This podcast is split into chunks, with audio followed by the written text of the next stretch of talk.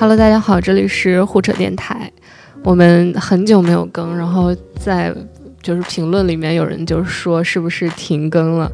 这么久一段时间没更，主要还是因为放假嘛，然后还请了年假，就耽搁了一段时间。然后我们之前的关关同学一直没跟大家交代这件事情，他就是离开了我们，离职了，不要这样说，追求了别的梦想。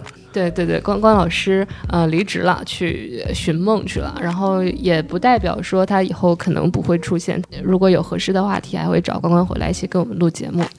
嗯，我是西瑶，我是国荣，我是安娜。对，今天我们的嘉宾是安娜老师，因为过年了嘛，我们大家都吃了很多，在在农历新年的时候，然后所以想聊一聊关于食品的。然后我们安娜算是在这个领域算是一个专家，然后安娜自我介绍一下吧。Hello，大家好，我叫安娜胡，呃，现在是食品饮料创新这个行业自媒体的主编和 CMO。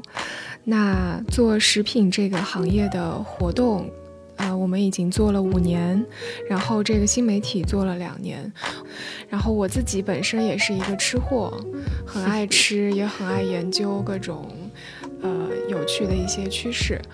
欢迎安娜。嗯，欢迎安娜。先说说大家过年都吃了什么吧，有没有胖三斤？从过年到现在，嗯，胖胖是肯定胖了，嗯，有没有三斤不好说，就 但我我怎么感觉每次见到国荣好像多胖了。都有变化？就是我觉得是你可能是瘦了，因为他有有时候发型会有变化。嗯，主要是发型变得多。安娜呢？安娜其实看起来根本不像是一个吃货，很苗条，你太会说话了，真的，人才啊！真的。我那个胖了四斤，而且体脂现在已经升到七了，到八以上就容易脂肪肝。呃，希望我能够降到四到五这样子体脂。不是二十几吗？那个数字？哦，内脏的那个脂肪哦含量，哦哦哦哦，我知道了。体脂已经超三十了。哎呀妈，这好像不太好吧？这个 这么隐私的数据，我们有一个同事叫小王，她是一个女生，然后看着也是很苗条，然后个子也蛮高的，然后她的体脂有三十多，然后她之前有一个教练就跟她说，按这个体脂数你应该是个大胖子，结果她她还蛮苗条的。对我体脂数才二十多。现在很多自称自己是健康餐的这个东西，以及很多人热衷说，嗯、某些健康饮食方法。然后我们来说说他们到底是不是健康的。先说国荣吧，你之前尝试过哪些？所以呢，哦，它是个代餐，他是个代餐，他自己从来不说自己是个代餐，他只说自己是新式食品，革命性的改变人类的饮食结构的这种感觉，就，嗯、就是 他的 PR 是这么 PR 的，嗯、嗯，这实际上他可能还是一个代餐的东西。嗯，安娜有听过这个品牌吗？嗯，非常有名。嗯也是融了一几千万美金的一家明星硅谷的明星创业公司。嗯然后它一定不是第一个做代餐的品牌，但是它是第一个精准的切中了码农这个群体，哦，就是硅谷的码农没时间吃饭嘛。嗯，然后创始人自己本身之之前也是程序员，然后国荣吃吃了这个吃了三三周，呃，对，呃，两周多吧，没到三周。嗯。他这个声称是你要吃多久就会怎样吗？他有说这个他没有，不是不是，他他自己营销从来不营销说自己是个代餐嘛，嗯所以他不会告诉你吃多久，而是说你可以一年四季常青就嗯就吃我这玩意，但其实没有什么营养学的这个背书啊。就我当时吃是因为，就是我出于好奇嘛，因为它刚出的时候，大概三四年前，三四年前、呃、刚刚这个概念流入中国的时候，然后听说了，然后包括我也听一些其他的 podcast 的节目在介绍说这个东西怎么吃，然后我就说好吧，那我也试一下。嗯，呃，试了一下之后果然不好吃，就是 就就 你形容一下这个口感，这口感就是，呃，说实话，它比比一般的那种，它是一种米糊的那种口感，对对对，就是你有点类似于你泡麦片出来的那个那个感觉。然后，呃，说实话，你要说难喝也谈不上，但是你这玩意喝多了很恶心。他会，他会就是告诉你，你不不需要按照一天三餐，比如说我早餐喝多少，晚餐喝多少，它不是那个概念。它是说，呃，你你泡一壶，然后放旁边，你饿了就喝两口。呃，然后不饿了就放那儿。然后水果什么的还需要摄入吗？他说不用，你 你信不信吧？那是，然后你也是这样执行的，呃，说实话没有那么严格，就是我确实不吃主食了，比如说我还会喝咖啡，啊，比如说我还会那吃一些零食，像吃吃拿片什么的，嗯然后苹果。对我当时主要是苹果，因为冬天也没什么别的水水果可以选择，在北京这种地方，啊，北京这么苦逼啊！不是只有苹果有钱的话，当然就不会这么苦逼呃，也不是啊，就是就是我在我爱吃的水果里面，只有苹果是冬天能吃上的。啊。车厘子这种富贵的水果你，这种富贵的水果你就不要再提了好吗？你碎了它更贵，这玩意儿。这三三周之后的效果，呃，效果很显著啊，因为、嗯因为我其实说实话，吃这东西的时候断糖了嘛。山楂苹果里也有啊，你糖，你那个 好吧，忽略不计你你这么了一个糖啊，当然是对减减糖了，减对糖。对对对对，就是对对对对断糖，我觉得有点说的有点。对不起，重重新说，重新说。呃，糖分摄入量减少了嘛，然后加上那个，确实你绝对吃的东西也少了嘛。嗯，那么呃，瘦还是瘦瘦了不少的。我并没有体现在体态上，主要体现在体重秤的那个数字上。嗯，那个数字上是体显示我瘦了二十斤，是还蛮可观的是是这么显示的啊。很大一块肉了。嗯，其实对于国荣来说，这个只吃苹果真的算是断糖了。它是一个那个就是网上所称的这种肥宅快乐水的那种汽水，它每天都会摄入很多。嗯，可以无节制的喝。他现在就在喝嗯北冰洋一天 喝十罐是吧？跟巴菲特一样，也是一天十罐。就是你们知道那个好多厂商后来出了无糖的那个东西吗？然后我喝了一段时间，我后来又回到有糖的。哎，对，对可以问一下安安娜，就是比如说那个无糖里面的那些阿巴斯甜还有 SME 那些东西，是不是对身体也不是特别好？嗯，目前的话有一些就是学术的一些研究嗯会说这种有可能会有害，但是它也不是特别就是严谨的一个定论，嗯，就是还在一个争议期，因为毕竟这个。嗯可能样本数量不够多，或者说没有人真的就是喝了阿斯巴甜突然就得了一个非常明显的病，所以说还没有一个医学明确的一个嗯报道那它如果跟传统的这种是蔗糖吗？相比呢？呃，首先就是蔗糖，它有一个无法取代的地方是它会让你上瘾，哦，就是呃，无无论是对，就是会快乐，就是无论是葡萄糖糖浆，还是说白砂糖、蔗糖这些，它都会。特别是糖加上饱和脂肪，饱和脂肪，比如说奶油，也就是我们现在很流行的奶盖茶的奶盖，就是脂肪嗯再加上糖，是能够让你有一种非常愉悦的满足感，冰冰的那种透心凉的感觉会让人上瘾嘛。然后甜味剂只能说让你味蕾感受到甜味，但是它不会刺激你的那个分泌。刚刚也说，现在无糖的这种东西越来越多嘛，然后包括饮料，好多都是那种非常淡的那个口味的。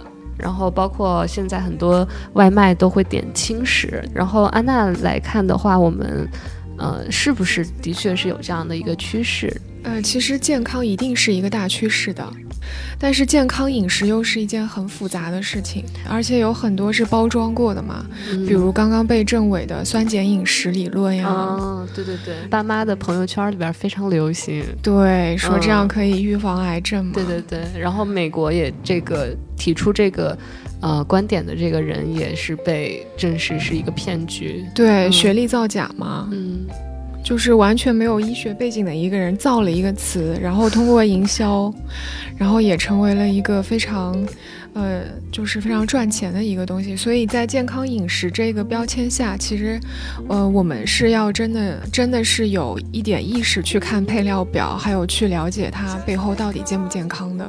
说到最近流行的这个东西，其实我们流行的东西一直在变，但是健康这个趋势一定是不变的。嗯包括像您说的那个轻食沙拉，嗯沙拉其实也玩出了很多新的花样，从刚开始就是一些蔬菜加上一些面包粒、培根这种，嗯然后现在不是在流行什么泰碗、泰 bowl 啊、彩虹碗啊，哦，对对对，有一种说法是说，你摄取的这个食物颜色越丰富，它的那个营养就越越好，越丰富，这个是肯定的。那肯定包括像中医里面五色对应五脏六腑，然后它这个彩虹的这个饮食法本身，它这个说的肯定是对的。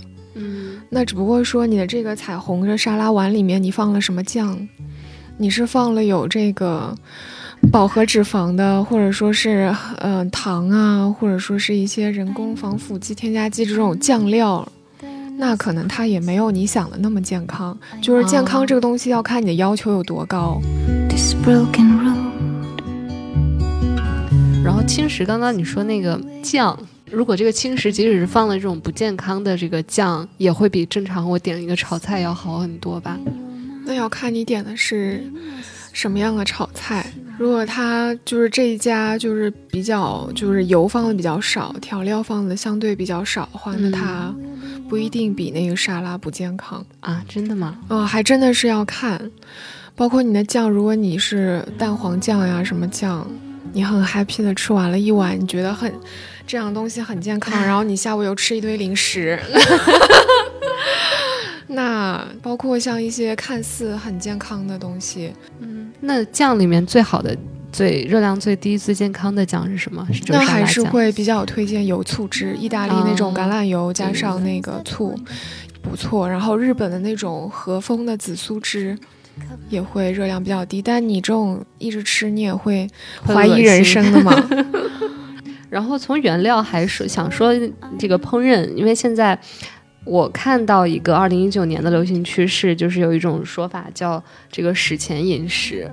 就是所谓史前饮食，就是说吃人类在旧石器时代时候吃的那些食物，主要的特点可能就是轻呃少加工，然后没有那么多添加剂。然后这个是有道理的吗？它能不能成为一个趋势，还是要看它符不符合当地人的一个饮食的习惯。嗯，还有就是你的可操作性有多强，像我们白领上班那么忙，你要能够达到史前饮食，这个就很难了。你，你如果平时出去谈个客户，到一起下下馆子，嗯有一些饭局什么，你说我现在在执行严格的史前饮食，我只吃生的，这不太可能。哎，也我认为会是一个非常小众的东西，可能是一些白富美不需要上班，嗯在家带娃那种家庭主妇，她可能还可能做到，嗯但是她也挺违反我们中国人的一个饮食习惯。我们是吃热的，我们有一个暖胃。我觉得如果欧美它流行是有可能的，因为欧美现在非常就是反人工合成的很多添加剂的东西。那现在国内比较喜欢的一些健康的饮食方法有哪些呢？呃，每一种呃饮食都是跟你的生活方式联系在一起。那嗯像有一些。嗯，就是小仙女可能最近就开始尝试轻断食或者是生酮饮食，也是是因为超模和欧美的一些明星炒起来，再加上国内的一些可能 KOL 炒起来的一些概念，轻断食也是一种现在从医学上被证明是有效的。三大已经被这个欧洲的一个医学会证明有效的三个方法之一，就是说你。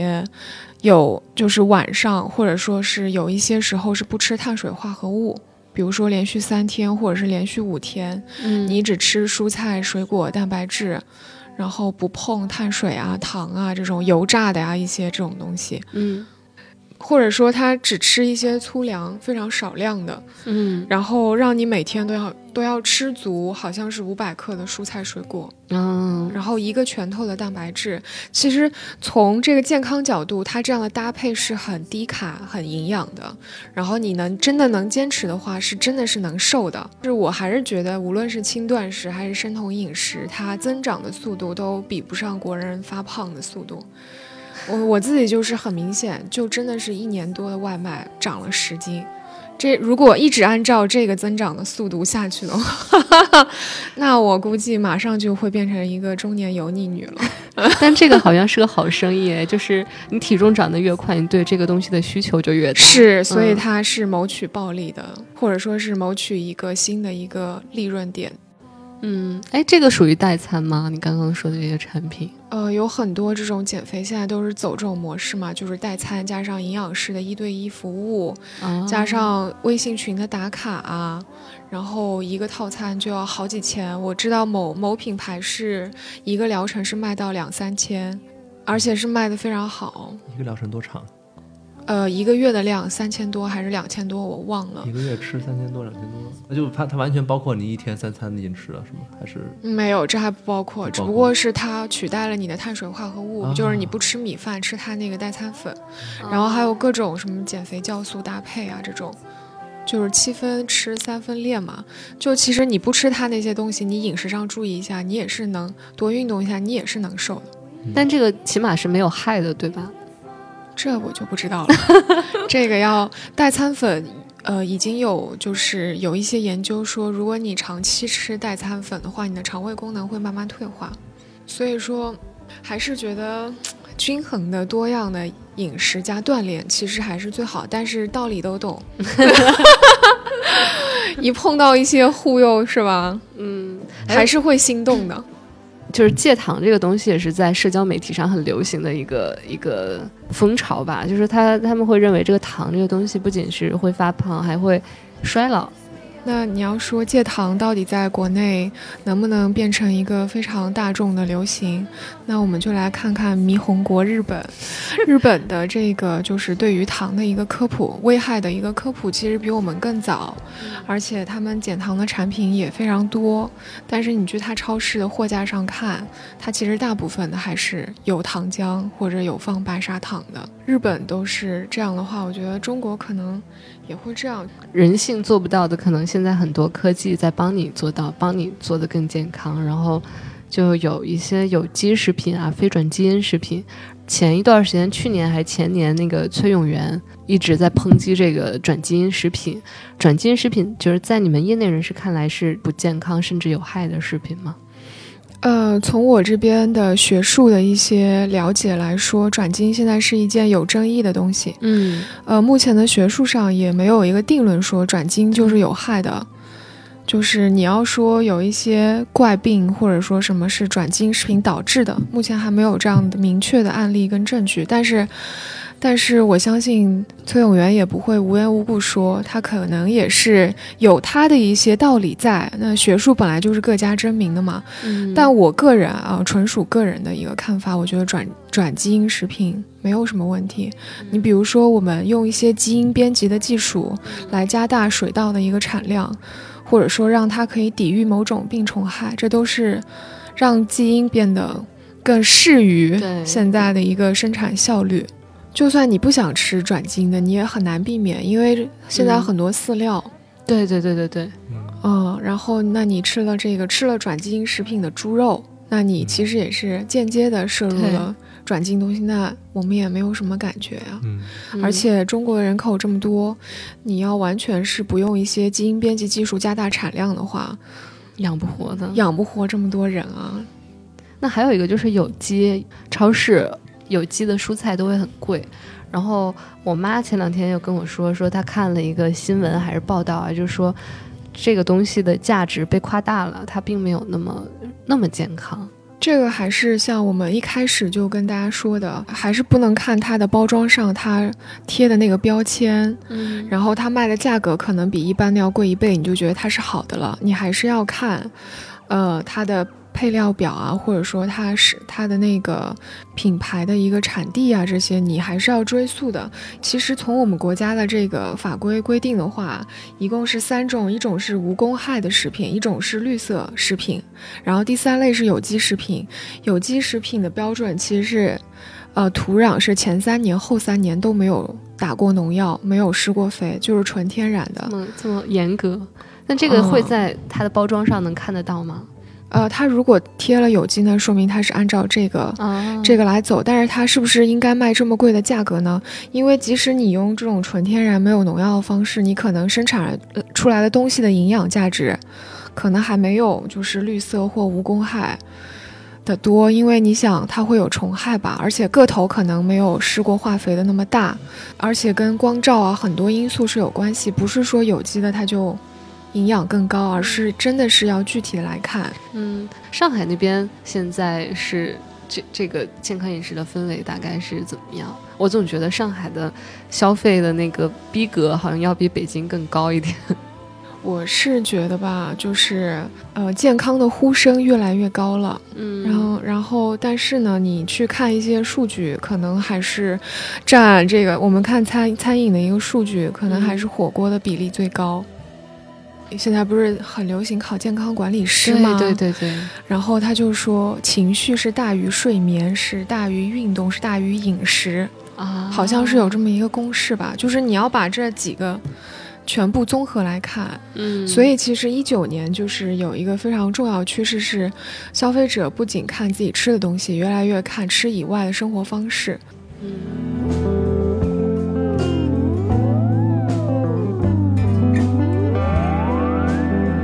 有一种说法是，素食，他们推崇推崇素食是觉得摄入蛋白还有乳制品等等会对身体有很大的负担。就是比较极端，说我完全追求素食的话，那可能你你知道，其实素食也是很很贵的，因为它它要吃杏仁啊，吃牛油果呀，就是一些优质的植物的不饱和，包括优质的植物蛋白，可能也会摄入一些补剂，因为植物里面没有维生素 B 二嘛，而且你就是好的蔬菜水果，其实在欧美是非常贵的。而且在英国，或者说是在，就是特别是在欧洲这种非常宣扬环保，因为毕竟人家市场经济一百多年了，他们的一个阶段跟人的意识，跟我们确实是在不同的阶段。他们会觉得吃素是一种更高级的生活方式。那国内的话，大家还没吃够肉呢吧？我们的生活才就是市场经济才三十多年吧，现在从观念上来说，也没有这么强的环保意识。素食这个事情，其实，在怎么说外企层面还算比较多嘛？他们会喜欢就是素食，可能一部分是因为受到就是西方的影响，另一部分是因为有一些人信佛。当然了，信佛其实很多人也不吃素食了，就是酒肉穿穿肠过，佛祖心中留了。对对对对对，很多人都是保持这样的一个状态的。嗯呃，主要是我觉得。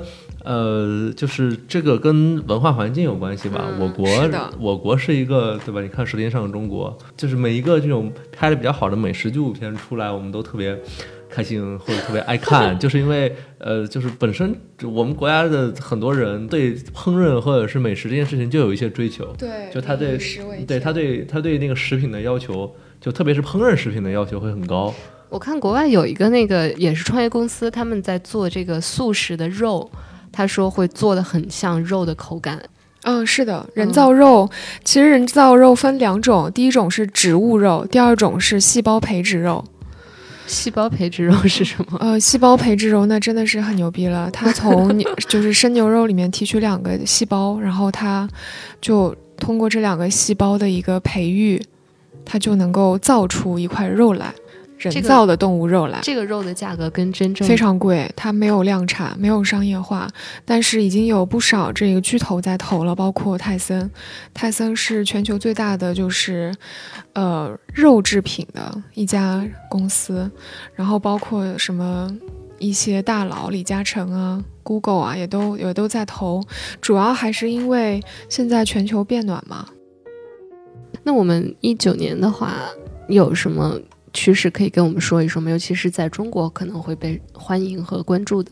一九年有一个，呃，相较前几年最大的一个改变是，消费者更愿意去尝试不同的新的口味，可能还会有一些新的玩法，一些就是真的是绞尽脑汁，就是它磨盘薯片里面有几片是巨辣的，哦，然后几个朋友一起吃的时候，就是大家看谁会吃到那个最辣的。然后第二块就是很明显的一个趋势，就是大家吃东西也会更多的去看它能不能给你带来身心的愉悦，不会有负罪感。比如说那个是植物肉做的啊，嗯，或者说我这个是减糖了，吃了你也不会有负罪感啊。吃完我这个可以让你有更好的睡眠啊。然后第三块，我觉得一个比较主要趋势是植物的一个元素。也会越来越流行，包括像一些植物奶啊，嗯，植物元素的一些，呃，就是食品啊。那第四块的话，呃，我们可以看到大家也会开始关注，就是一些环保的东西，特别是嗯，就是千禧年九零九五后，他们已经会开始看它的包装是不是环保的，嗯嗯包括它的生产过程是不是人道的。嗯就还是在看保质期的时候顺便看一眼。那还有一个很重要的，我们可以看到，就是零食开始在大家的生活中扮演着越来越重要的一个角色了。那我们可以看到，过去五年带有零食宣称的食品饮料的发布的数量是增长了百分之十，然后百分之六十三的千禧一代是会因为工作太忙了没时间吃饭而用零食代餐，包括像一些坚果呀之类的一些零食。嗯还有百分之五十的，嗯，就是千禧一代消费者是倾向于减少甜味零食的一个一个摄入，然后市场上咸味零食也越来越多了。还有就是很重要的，就是我们可以看到，就是纤维嗯越来越热了。就是我们我们能发现，就是去年可就是可乐、雪碧都有一款网红的，说是减肥可乐，它里面嗯就含了膳食纤维。因为百分之五十的中国消费者，他其实在二零一八年，他就是调查发现，它都提高了对纤维的一个摄入，因为纤维就是会关系到我们的肠道，包括体重，还有大脑。就是脑肠是连在一起，基本上肠不好的人，脑子可能也会受一些影响。所以大家也从健康的角度越来越关注纤维。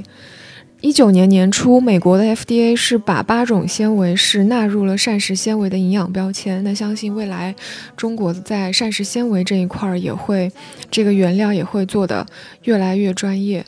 嗯，感觉安娜是那种会看那个配料表去买东西的人。哦，曾经是不看配料表，完全就是它广告打什么我就相信什么的。那自从做了食品行业媒体之后，我真的是发现，千万不要交智商税。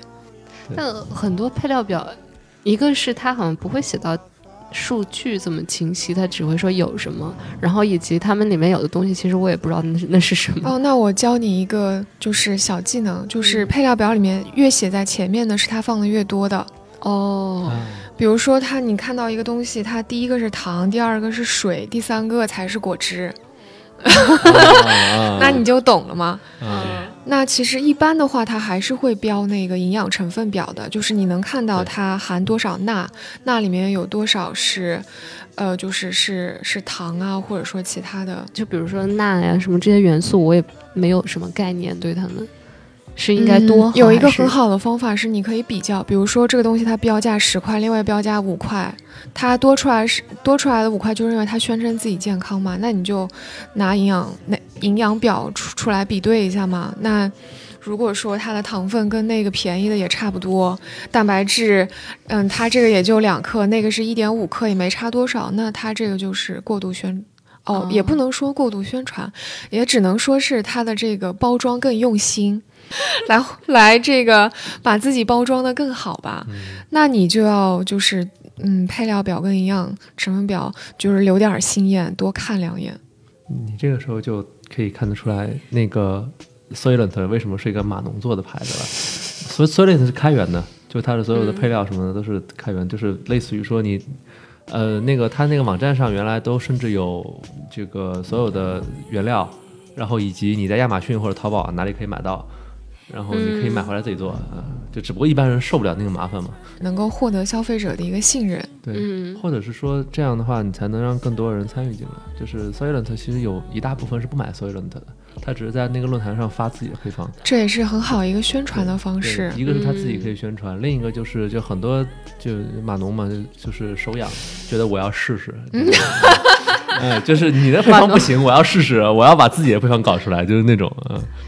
差不多到我们节目的尾声，然后安娜给我们做一个总结。我们追求又要好吃，又要健康，那这个时候商家也会利用你这种心理去玩一些包装。那我觉得我们作为消费者也应该留个心眼。刚刚我们也提到了，情绪可能是最重要的，一定要保持开心。做一个幸福的吃货。对，对对对，就一定想喝可可乐的话也可以喝，一定想喝奶茶也也就喝吧，就不要不要那个特别难受啊。对对对对，希望大家越来越好吧。好，今天节目就到这里，大家再见。拜拜。再见。